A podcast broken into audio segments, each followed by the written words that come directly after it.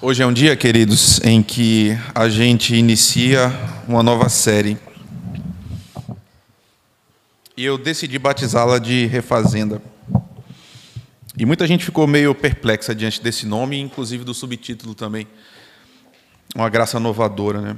Ao invés de inovadora, uma graça inovadora. Essa é uma série que a gente vai percorrer o, o texto inteiro de Efésios. É uma carta que o apóstolo Paulo escreveu para uma igreja específica. E esse texto começa com uma poesia. E meus irmãos, você já sabe disso, mas eu sou apaixonado pelas artes. E daqui a pouco tempo a gente vai falar um pouco mais sobre isso. E esse nome refazenda é poesia também. Por quê? É um substantivo. Ele é uma palavra inventada, não existe. Se você abrir o dicionário, você não vai encontrá-lo. Mas refazenda, por ser substantivo, coloca ênfase num ato, numa ação concreta. É claro que é um substantivo abstrato, mas por ser substantivo, ele é sólido. Refazenda é o substantivo de refazimento, né? Mas que eu quero comunicar para você logo no começo, e é o que, é o que essa carta vai explicar, do começo até o final, é: nós estamos sempre na refazenda de Deus. Deus está sempre nos refazendo. Esse processo é contínuo, ele é constante, portanto, um ato. A carta aos Efésios ensina precisamente isso. E por que a graça, irmãos? Porque a gente não colocou o i no começo. Essa graça ela é inovadora porque ela completa o ciclo dessa refazenda constante de Deus. Na verdade, não existe refazenda se não houver graça. Se Deus não estiver derramando a sua graça sobre nós. Nós servimos a um Deus que é especialista em fazer novas todas as coisas. E, principalmente, Ele faz novos seres humanos, como eu, como você também. Ele está sempre reconstruindo a sua igreja. Então a graça de Deus ela não é estática, ela não é parada. Deus ainda não acabou de mexer comigo, Deus ainda não acabou de mexer com você também. Ele está te refazendo constantemente, o tempo todo. Eu repito, você agora está nessa refazenda de Deus e a graça é o grande substrato disso. É isso que a gente vai descobrir e eu espero que a gente descubra isso a partir da graça e através da graça no capítulo 1 da carta de Paulo aos Efésios, que é o texto que vai nos guiar nessa noite. Efésios, capítulo 1.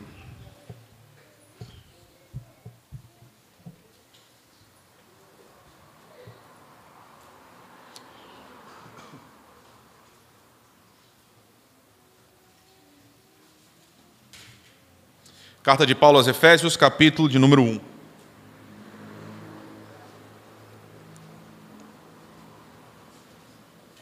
Eu começo a ler no versículo 3. Bendito seja o Deus e Pai de nosso Senhor Jesus Cristo, que nos abençoou com todas as bênçãos espirituais nas regiões celestiais em Cristo. Porque Deus nos escolheu nele antes da criação do mundo, para sermos santos e irrepreensíveis em Sua presença. E em amor nos predestinou para sermos adotados como filhos por meio de Jesus Cristo, conforme o bom propósito da Sua vontade, para o louvor da Sua gloriosa graça, a qual nos deu gratuitamente no amado. Senhor, nós estamos diante de um texto que é em si mesmo sublime, Senhor. Coisas que são grandes demais para nós, que a gente não entende direito, mas que o Senhor deixou registrado para o nosso ensino, para o nosso crescimento. E a gente pede que o Senhor, hoje, através do Teu Espírito, nos ajude a alcançar o que é inatingível sem Ele, Pai. Se conosco, Deus, fala aos nossos corações, muda a nossa vida, porque precisamos do Senhor. É o que eu te peço no nome de Jesus. Amém. Meus irmãos, a gente vai percorrer esse primeiro capítulo até o versículo 14, tá? Eu li só esse até o versículo 6, mas a gente vai começar no primeiro e vai seguindo. Então, essa é uma carta. Paulo escreveu um documento real para uma igreja real. E ele faz isso muitas outras vezes. Mas você vai perceber junto comigo que faltam alguns marcadores nessa carta em específico que aparecem em outras cartas de Paulo. A apresentação ela é bem curta, é mais ou menos o de sempre, mas Paulo vai gastar bem pouco tempo no versículo 1. Paulo, apóstolo de Cristo Jesus, pela vontade de Deus, aos santos e fiéis em Cristo Jesus que estão em Éfeso.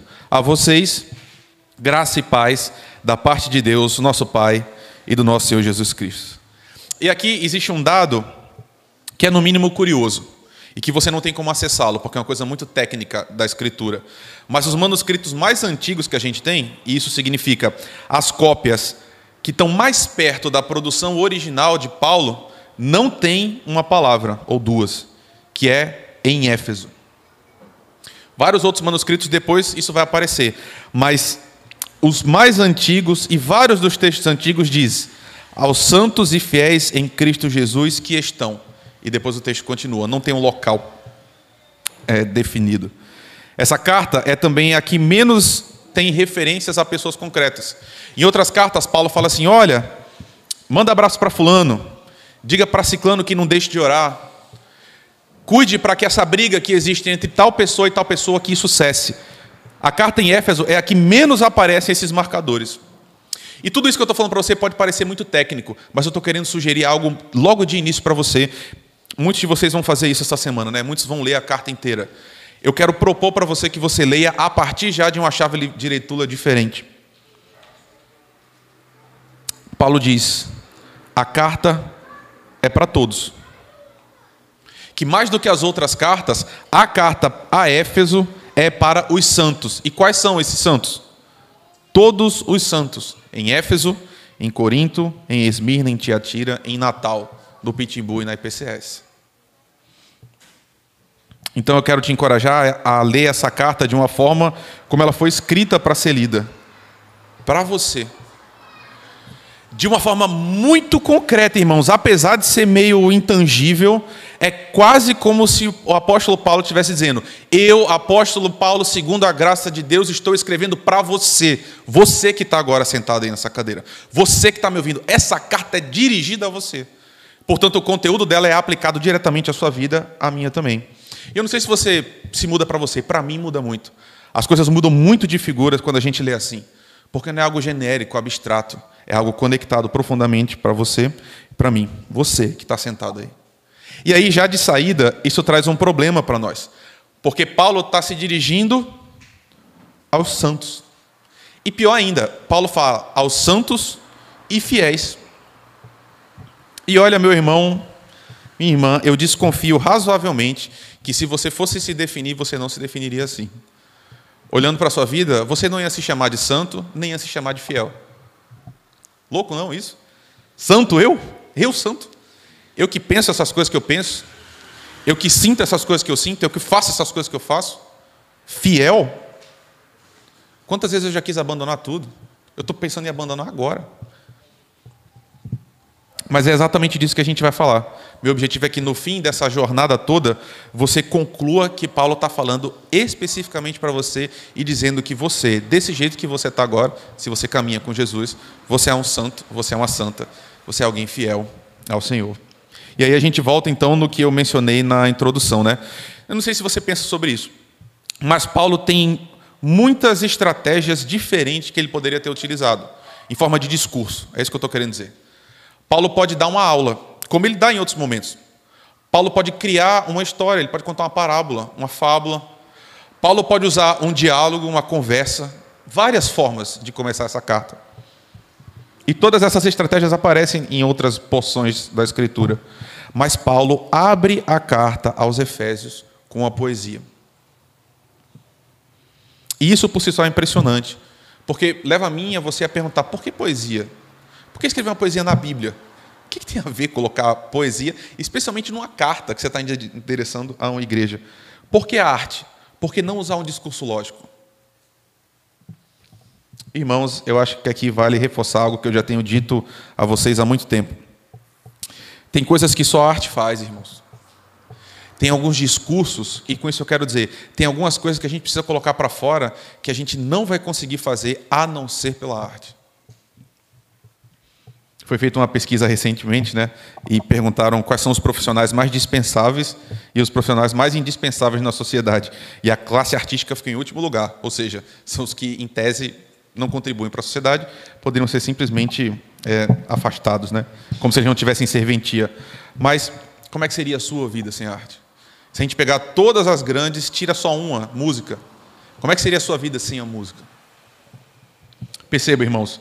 É, quando a gente vai declarar, e agora talvez isso comece a ficar claro para você o que eu estou querendo dizer. Quando a gente vai se declarar para alguém que a gente ama, Por que, que a gente usa arte? Por que, que os casais têm a nossa música? E porque eu gosto, eu sou muito fã disso. Eu fico lendo cartas de amor antigas. Por que, que antigamente, talvez não antigamente, porque talvez alguns de vocês tenham feito isso, mas porque nas cartas os apaixonados dizem assim: eu escrevo essas mal traçadas linhas com esses versos tortos e daí para frente vem arte. Por quê? Por que as pessoas fazem isso? Porque elas só simplesmente não falam assim: olha, é, o que eu sinto por você é uma reação bioquímica muito poderosa no meu cérebro, e isso faz com que eu queira ficar com você para sempre. Porque chega num momento que a gente quer colocar força necessária no que a gente está falando, e aí as palavras faltam, e o que sobra é arte. E Deus fez isso, Deus fez assim. Então, tudo isso foi para dizer para você: Paulo vai falar agora de coisas grandiloquentes demais. Paulo vai falar sobre coisas muito grandes, coisas realmente gigantescas, que são sublimes demais. E chega nesse ponto, então, que ele só pode usar arte para poder falar, porque não tem outro discurso que vai dar conta disso. E aí, é tão grande esse efeito que ele coloca na carta, essa poesia é tão forte, que no original, em grego, não existe ponto final, do versículo 3 ao versículo 14. É uma sentença só que Paulo está falando, como se fosse um ciclo de pensamento muito intenso. Né? É uma grande poesia, mas que é toda concatenada, toda ajeitada, toda fechada. E ele faz isso para dar conta do indizível, o que não dá para falar de outro jeito. Você vai perceber isso comigo, eu espero. Ele começa dizendo, versículo 3: Bendito seja o Deus e Pai de nosso Senhor Jesus Cristo, que nos abençoou com todas as bênçãos espirituais nas regiões celestiais em Cristo. Paulo tem assuntos muito concretos para falar da igreja, e ele começa com um assunto que para nós parece não ser concreto, mas é muito. Ele já começa dizendo o seguinte: igreja, santos, fiéis, que o nosso Deus seja bendito. Por quê? Porque ele já disponibilizou para nós todas as bênçãos espirituais nas regiões celestiais em Jesus. Saber de, meus irmãos, Paulo está dizendo, Deus já deu para você as bênçãos principais que existem para receber no mundo. Essas bênçãos que estão em Jesus estão disponíveis para mim e para você agora, concretamente. É assim que ele abre a carta. Então, toda essa primeira sessão vai ter como centro o que Deus fez por nós. E a primeira coisa que Deus fez por nós é nos dar todas as bênçãos em Jesus. E percebam, tem uma música americana que ela diz assim: quando há louvor na igreja, Deus derrama as suas bênçãos para nós. Nessa noção de que, enquanto a gente está cantando, Deus fica movido em seu coração e aí nos abençoa. Queridos, a Escritura diz exatamente o contrário. E é, é esse contrário que é importante a gente entender hoje. A gente não louva a Deus para que Deus nos abençoe. A gente louva a Deus porque Deus já abençoou a gente de uma forma absolutamente indescritível. Hoje nós estamos aqui. Se você está aqui com o seu coração em Jesus Cristo, você está aqui porque você já foi muito abençoado. Você não está aqui para que Deus se mova e olhe para você e diz: Meu Deus, como Ele me ama, então eu vou dar alguma coisa para Ele também. Todo crente já é abençoado irrestritamente. E sempre que a gente fala isso, pode vir no seu coração assim, algo que ainda te falta, coisas concretas. Ah, que, como assim? Deus já me deu tantas bênçãos. Olha, está faltando isso na minha vida, está faltando isso, está faltando aquilo. Perceba, Paulo está dizendo: Deus já deu em Jesus Cristo a nós todas as bênçãos espirituais. Ou seja, essas coisas que a gente pensa, né? Saúde, que seja física, seja mental, casamento, terminar de pagar minha casa, construir minha família. Não é isso que Paulo está falando. Paulo está falando que você já tem. Ah, meus irmãos, você, é você que está aqui. Cada um de nós aqui hoje já temos disponíveis para nós um tipo de bênção que transforma em pó qualquer sonho que você tenha aqui na terra. Talvez você não tenha noção disso, eu também não tenho às vezes, mas se a gente pudesse ter um vislumbre do que a gente realmente tem em Deus, talvez isso mudasse a nossa vida para sempre. Talvez a gente nem ficasse pedindo mais para Deus essas coisas que a gente acha tanto que precisa. Quais são essas bênçãos? Olha aí, versículo 4. Deus nos escolheu nele antes da criação do mundo, para sermos santos e irrepreensíveis em Sua presença. Em amor, nos predestinou para sermos adotados como filhos por meio de Jesus Cristo, conforme o bom propósito da Sua vontade, para o louvor da Sua gloriosa graça, a qual nos deu gratuitamente no amado. Talvez aqui você já perceba uma discussão milenar que acontece dentro da igreja sobre a mecânica da salvação. E eu, honestamente, não vou gastar um segundo falando disso, porque isso vai desviar a gente do foco principal. Paulo aqui não está preocupado em explicar para a gente como é que a salvação se opera. Qual é mais importante do que Paulo está dizendo? Você que serve a Jesus Cristo, Deus escolheu você e operou no seu coração para que você estivesse aqui agora. Antes que o mundo existisse, Deus já te via, Deus já te conhecia. E conhecendo você, do jeito que você é, Deus falou: Eu vou amar esse meu filho, vou amar essa minha filha. E te trouxe com laços de ternura, de graça, para estar aqui hoje com a gente. Antes que você existisse, toda a sua vida, Deus já antevia e disse: Eu quero, eu quero isso para mim. E eu vou tê-lo para mim, vou tê-la para mim, para gerar um plano que tem no fim santidade. Esse plano já está em marcha, Deus já está mexendo em você, Deus já está reconstruindo você. Desde que você começou a jornada com Jesus Cristo, você está recebendo cada vez mais desse amor concreto manifesto na sua mudança de vida, meus irmãos. E aí a gente volta ao termo santo. Talvez você não tenha clareza disso. Talvez você. E aí está. Irmãos, Falar sobre mentira é muito mais concreto, é muito mais fácil. Talvez você não tenha, esteja percebendo ainda o link, como isso é importante para a sua vida. Mas o fato de você não se sentir santo, de você achar que não é santo, de você achar que não é fiel, isso já mostra que você inverteu o que Deus fala sobre você mesmo. Porque quando a gente chega nesse momento, a gente olha para a gente, o que, que a gente falta? Não é? Ou então a gente olha para Jesus ou olha para algum, alguma outra pessoa que a gente fala, não, essa pessoa realmente andou cada vez mais. E a gente fica frustrado, porque diz, falta muito ainda para eu chegar lá. Tá bom, mas como é que estava a sua vida no ano passado? Se você muda a régua e coloca a sua própria jornada, como é que você estava no ano passado? Como é que você estava cinco anos atrás? Como é que você estava dez anos atrás? Deus tem trabalhado em você? Você hoje é mais paciente? Você hoje é mais amoroso, mais sereno, mais bondoso? Você é mais generoso? Você ama hoje com mais facilidade? Você tem mais compaixão? você caminha mais com seus irmãos. Isso que aconteceu com José hoje aqui, para mim, é um amadurecimento da igreja como um todo. Está ficando mais claro para a gente que a gente precisa estar mais junto uns dos outros, que a gente precisa participar mais da vida dos outros. É isso que é santidade. É isso que Paulo fala para a gente, que nós já somos, nós já somos santos, nós já fomos transformados por Jesus e nós somos os fiéis. Porque esse trabalho está acontecendo o tempo todo. E não para por aí. Deus não está fazendo apenas uma obra na sua vida. O texto diz, segundo Paulo, que nós fomos predestinados para sermos adotados em amor. Eu não sei qual é a sua experiência de fé, eu sei qual é a minha. Eu tenho muita dificuldade até hoje de entender isso daqui. Porque quando os problemas concretos chegam, eu entro em desespero pensando assim: meu Deus, eu preciso agradar a Deus para Deus não virar as costas para mim.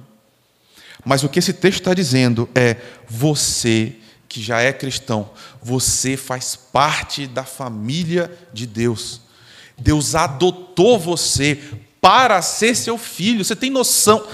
Tem noção do que isso significa, irmãos? De novo, eu queria muito que o Espírito Santo nos desse um vislumbre do que isso efetivamente significa, porque eu acho que a nossa vida inteira seria profundamente mudada. Sabe por quê? Porque tem algumas pessoas, e algumas delas eu acho que estão aqui entre nós, que têm um sonho de pertencer à, à, família real britânica. Tipo, ah, eu adoraria ter nascido princesa ou nascer príncipe. Como se fosse a coisa mais linda do mundo, né? E que tal ser da família de Deus, do Criador do universo inteiro, de quem com uma palavra, um comando, gera todas as coisas? Vocês vão me permitir uma história que é bem simples. Mas suponha que você encontre um mendigo muito carente saindo daqui, alguém numa situação realmente de penúria muito grande. E aí você decide dar alimento, você decide levar essa pessoa para casa para ela tomar um banho, cortar o cabelo. Depois você ajeita um quarto nos fundos da sua casa para essa pessoa morar, compra roupas novas e no fim diz o seguinte: olha, você pode ficar absolutamente despreocupado. Daqui até o fim da sua vida, eu vou cuidar de você. Enquanto eu viver, você pode ficar despreocupado. Esse tipo de atitude seria ótima, seria louvável, seria muito bonita. Salvaria concretamente a pessoa. Mas você percebe que isso não significa adoção? Você entende o que eu estou querendo comunicar para você? Às vezes a gente lida com Deus de uma forma assim, como se Deus estivesse fazendo filantropia para a gente como se ele tivesse nos dado uma nova vida, nos arrancado, mas que ele não tivesse uma relação afetiva conosco. O texto de Paulo está falando exatamente o contrário. Antes de chegar na parte que ele vai tratar vários assuntos concretos, ele está dizendo: vocês precisam entender que, para muito além de apenas cuidar de vocês, de proteger vocês, Deus adotou vocês. Agora você não é alguém que mora nos fundos e que está salvo, você faz parte da família, você come a mesa. Está aqui essa mesa, a gente vai participar dela hoje. Você hoje tem uma família. Esse povo aqui é seu e você também é deles. Isso muda todas as coisas, irmãos. Eu não sei, eu sinceramente não sei, mas você sabe como é que um pai e uma mãe protege e ama seus filhos. E Deus é o seu pai por excelência, é o que Paulo está dizendo. Mesmo que uma mãe humana se esqueça do seu filho, Deus nunca vai se esquecer de você. E essa noção, ela é tão forte porque a gente trabalha com a ideia aqui no Brasil bem boba, né? Que é todo mundo é filho de Deus. Mas não é o que a Bíblia ensina. Em João capítulo 1, versículo 12, nós lemos: E a todos que creram, deu-lhes o poder de serem feitos filhos de Deus, a saber, os que creem no seu nome. Nem todo mundo é filho de Deus, todo mundo é criatura, mas a Bíblia nunca ensinou que essa relação de paternidade tão próxima se dá com todos os seres humanos, se dá através de Jesus Cristo. Filhos de Deus são aqueles que creem e descansam em Jesus. Se você entregou sua vida para Jesus, você é da família. Ponto final. Não sei se você está percebendo, eu não sei se eu consigo ser claro, mas o que a gente tem diante de nós é uma carta de amor de Deus para a gente, irmãos. Cara, Deus te ama muito, meu irmão, minha irmã. Muito. E Ele está mostrando concretamente quanto Ele te ama. E isso muda todas as coisas, muda literalmente todas as coisas.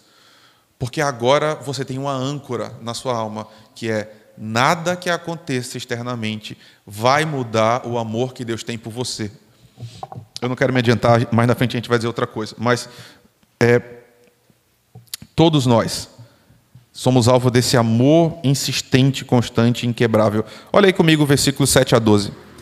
Nele temos a redenção por meio do seu sangue, o perdão dos pecados, de acordo com as riquezas da graça de Deus a qual ele derramou sobre nós com toda a sabedoria e entendimento, e nos revelou o mistério da sua vontade, de acordo com o seu bom propósito que ele estabeleceu em Cristo, isto é, de fazer convergir em Cristo todas as coisas, as celestiais ou terrenas, na dispensação da plenitude dos tempos.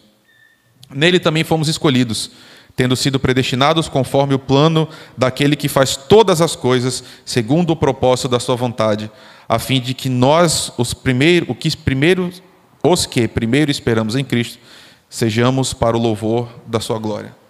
Se na primeira sessão Paulo coloca luz em Deus, na segunda sessão ele vai colocar luz no Filho. Agora está no trabalho do Filho. O amor que Deus, o Pai, tem por nós se materializa de várias formas diferentes. São bênçãos espirituais que temos em Cristo, mas o foco aqui agora é redenção. Meu irmão, minha irmã, nós fomos redimidos. E é uma desgraça o fato da gente ter se acostumado com essa ideia. Mas um dia Jesus Cristo invadiu a sua vida, e invadindo a sua vida, ele redimiu você. O preço que você não podia pagar, Jesus pagou. Redenção tem a ver com isso, né? Libertação, salvação, sobre receber algo novamente. Meus irmãos, nós estávamos caminhando a passos largos para o inferno. E aqui não significa apenas esse destino eterno de sofrimentos que são inimagináveis. Existe isso também. É claro que nós somos efetivamente salvos de uma eternidade longe de Deus. E a ideia do inferno é tão horrorosa que se a gente parar para pensar sobre ela com calma, a gente enlouquece. Nós somos redimidos, somos salvos, livres desse destino futuro, mas a gente também foi livre agora, no presente, dessa vida sem Jesus. A sua vida é diferente porque agora você tem todas essas bênçãos disponíveis para você. Meus irmãos, essa semana eu estava conversando com uma pessoa aqui da igreja, um membro daqui, e a gente estava falando exatamente sobre isso. A gente estava falando sobre como as coisas às vezes ficam horríveis, elas ficam confusas, ficam dolorosas, mas ainda assim, ainda quando as coisas ficam horríveis, nós que temos essas bênçãos no Senhor, a gente tem uma esperança, a gente tem para onde olhar, a gente tem um norte, a gente tem um futuro. A gente está fazendo esse exercício imaginativo, né? De como é que vivem aqueles que não têm esperança? Como é que suporta o mundo quando as coisas ficam realmente mal? Aquele que não tem fé. Eu não sei se você está me acompanhando. Mas você foi redimido, meu irmão, minha irmã. Você que está sentado agora diante do Deus eterno, já não existe mais nenhuma culpa sua para com Ele. Você, meu irmão, minha irmã, você não está conquistando a sua salvação. Você não está vivendo, ou você não deve estar vivendo uma vida para tentar impressionar Deus, para que Deus não canse de você. Você já é amado por Deus. Você é abundantemente amado por Deus. Você é insistentemente, absurdamente amado por Deus. Isso significa libertação. Nós somos livres livre das nossas culpas, livre das nossas cargas. Não sei se você já leu no Peregrino, mas quando o peregrino finalmente entende essa mensagem, ele olha para a cruz, o peso que ele carrega nas costas simplesmente desaparece. Que agora ele pode caminhar sabendo que ele tem um fardo que é leve. Ah, vocês vão me desculpar, de novo, é o momento de abandonar isso aqui. Meus irmãos, Entender a graça de Deus faz toda a diferença de fato, concretamente na sua vida. Porque é como se você tivesse um tesouro e você tivesse o tempo todo inseguro, pensando: meu Deus, e se Deus olhar para o meu coração e descobrir isso aqui que eu estou vendo agora, isso que eu estou pensando? Nós já fomos absolutamente livres e amados, sabe por quê? Essa redenção que Paulo está falando, ela se dá pelo sangue de Jesus Cristo. E isso virou tanto música, virou tanto poesia, que às vezes a gente só canta e só repete isso. Mas o que houve foi concretamente o Deus eterno escolhendo virar homem. E viver uma vida desgraçada para no fim ter você. Cara, já parou para pensar nisso? O prêmio de Jesus, a herança de Jesus é você. Você talvez não morresse por você mesmo. Talvez você olhe e fale assim, não é grande coisa. Eu acho isso. Eu falo, Jesus, no meu lugar é melhor você ter ficado aí no céu mesmo e, e me deixar. Mas Jesus escolheu livremente vir para cá para nos salvar. E sabe qual é a loucura disso? A gente inverte de novo o papel, né? Por isso que a nossa vida espiritual às vezes é medíocre. Porque a gente está o tempo todo, não, a gente precisa ganhar Deus, a gente precisa conquistar Deus. Deus amou você quando você era ainda pior do que você é agora. Essa é a loucura do Evangelho. Deus amou você e morreu concretamente por você quando você era um inimigo da cruz de Jesus Cristo. Você tem noção disso? O que eu estou falando para você agora é: muitos de vocês conversam comigo e eu tenho essa mesma experiência. Eu olho e falo assim: não é possível que Deus me ame do jeito que eu sou. Porque Ele pede que eu faça tais e tais e tais coisas e eu simplesmente não faço. E as coisas que Ele fala, não faça isso, eu estou fazendo o tempo todo, não é possível. E aí está Paulo aqui dizendo: muito antes de você ser quem você é agora, Deus já te amou. E morreu no seu. Gente, Jesus morreu no nosso lugar. Ele estava num jardim. E ele rompeu os vasos dele em agonia, porque ia carregar os seus pecados, ia carregar os meus pecados também.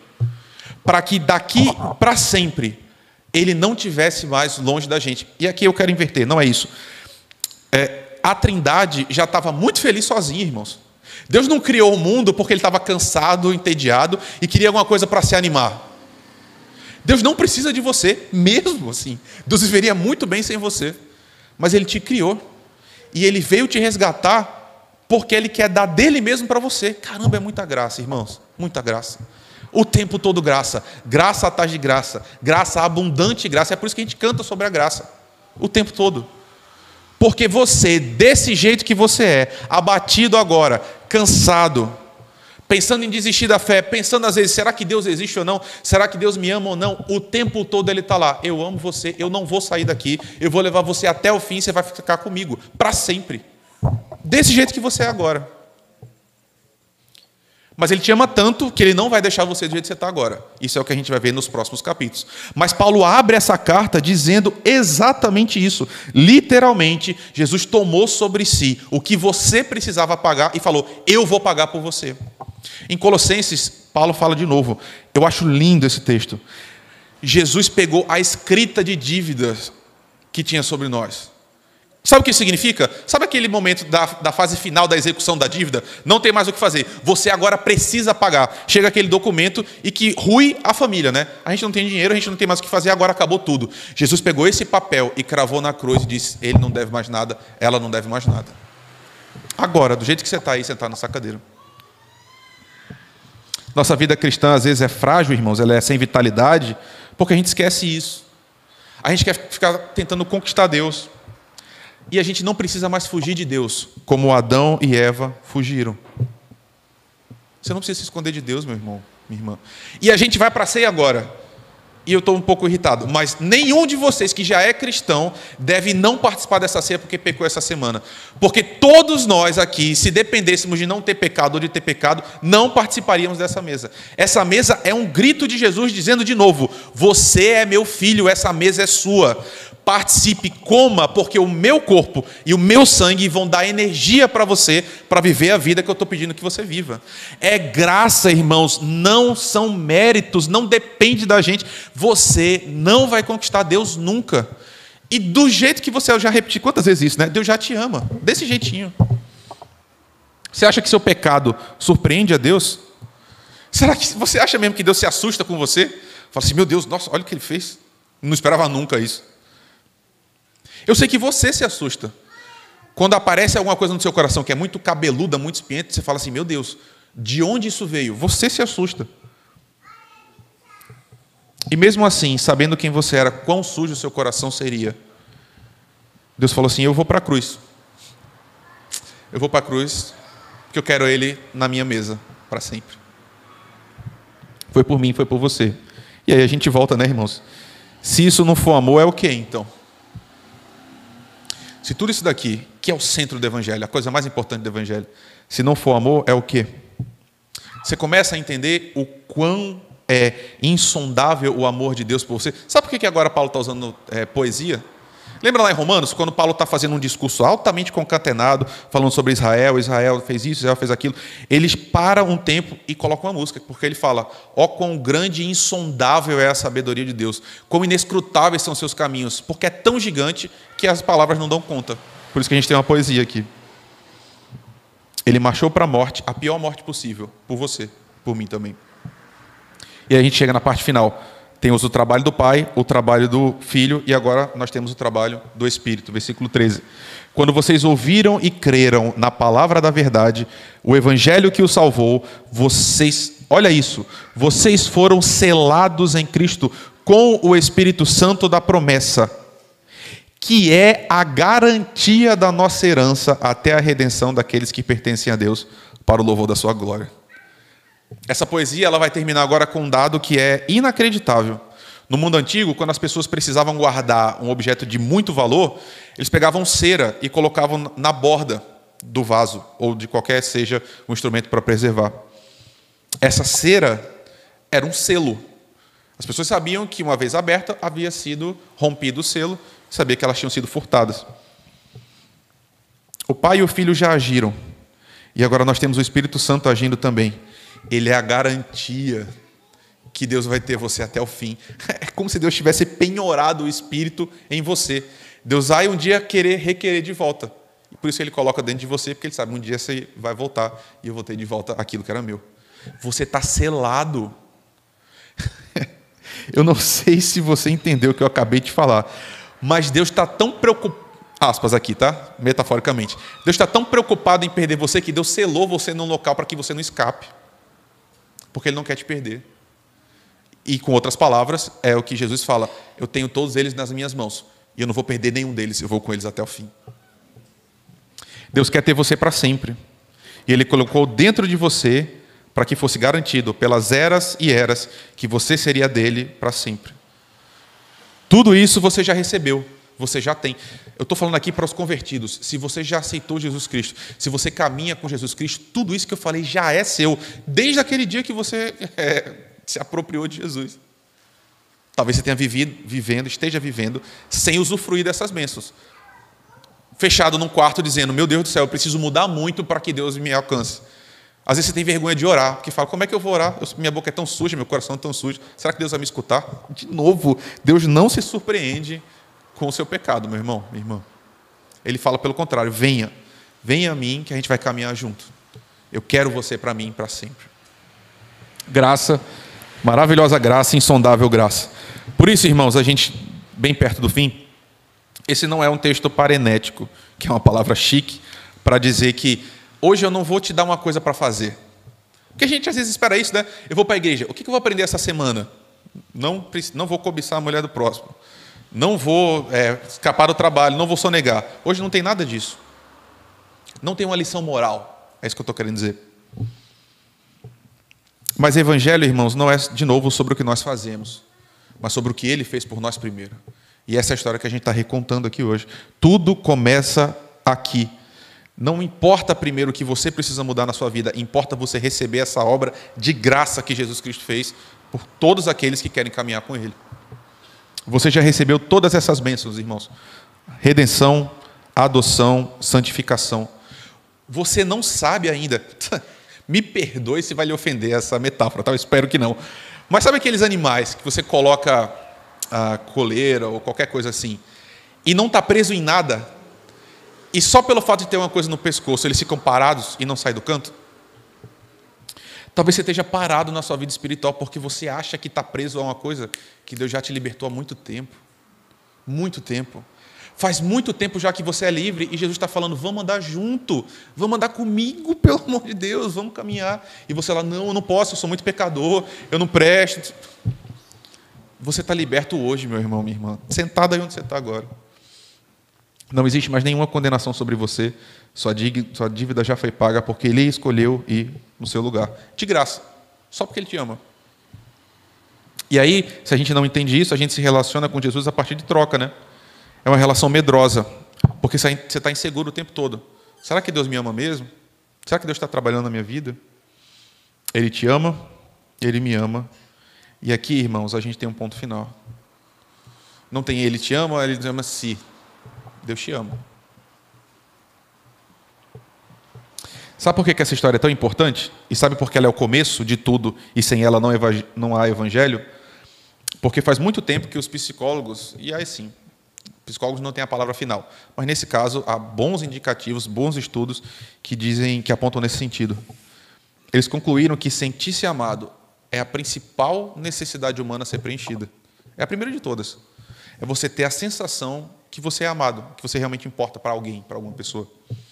E aí, em 1 Coríntios 13, a gente aprende que tudo na vida vai passar, menos o amor. Que loucura, né? Profecias vão passar, conhecimento vai passar, mas o amor vai ser eterno. O amor é o tema principal do Senhor Jesus, é o amor principal de João em todas as suas cartas, no seu evangelho também, e da Bíblia inteira. Deus ama o homem no jardim, Deus vai amar o homem na Nova Jerusalém também. É sempre amor, o tempo todo, irmãos. sabe por que eu estou falando isso? Mais um dado. Está cientificamente comprovado que crianças que são amadas e nutridas com afeto se tornam adultos mais saudáveis. Todas. Quanto mais amor e afeto você recebe, óbvio, um amor e afeto saudáveis, mais você tem uma estrutura emocional saudável para se crescer, se desenvolver como um adulto sadio também.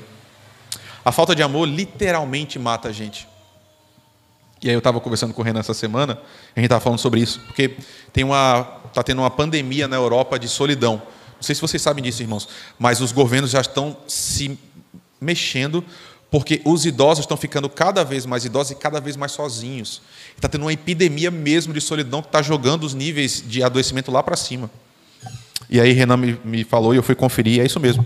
Existem já estudos que correlacionam solidão a fumo. Olha que loucura. Você ser muito sozinho, você não ser amado, equivale a você fumar 15 cigarros por dia, em termos de expectativa de vida. Pessoas não amadas, pessoas solitárias, elas morrem 50% vezes mais do que pessoas amadas. Por que eu estou dizendo isso tudo para você? Porque você não foi criado para estar sozinho. E hoje à noite, você pode estar faminto de vários amores. Você pode estar faminto do amor do seu pai, do amor da sua mãe, o amor dos seus irmãos, dos seus amigos, da sua esposa, do seu esposo, dos seus filhos. Mas eu queria te lembrar, como Paulo, que você tem um amor que é inquebrável, que é eterno, que é constante, que não depende de nada e que ele sim preenche todas as suas necessidades. E junto com esse amor, aí vem a reboque todas essas outras bênçãos. Porque se só Deus te amasse já seria suficiente. Mas Ele te ama e te joga num monte de gente assim, como a gente. Gente que se irrita, que briga, que se estranha, mas gente que se ama profundamente. A única conclusão possível, meus irmãos, é o amor e é o louvor a Deus. Não existe nada que a gente possa fazer para devolver isso a Deus. Nada. Deus simplesmente fez mais do que aquilo que a gente consegue devolver. Como é que a gente reage então?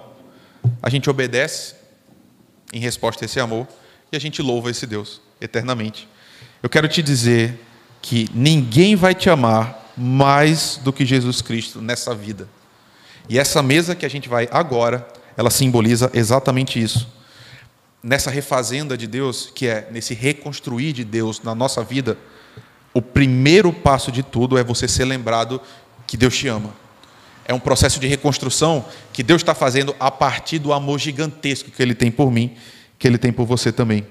E Ele começa a te refazer dizendo: antes de qualquer coisa, meu filho, minha filha, eu te amo. Isso está fora de qualquer questão. Resta a gente então louvar e obedecer eternamente, porque a gente tem hoje a maior bênção que existe. O Deus do universo inteiro ama a mim, ama você também.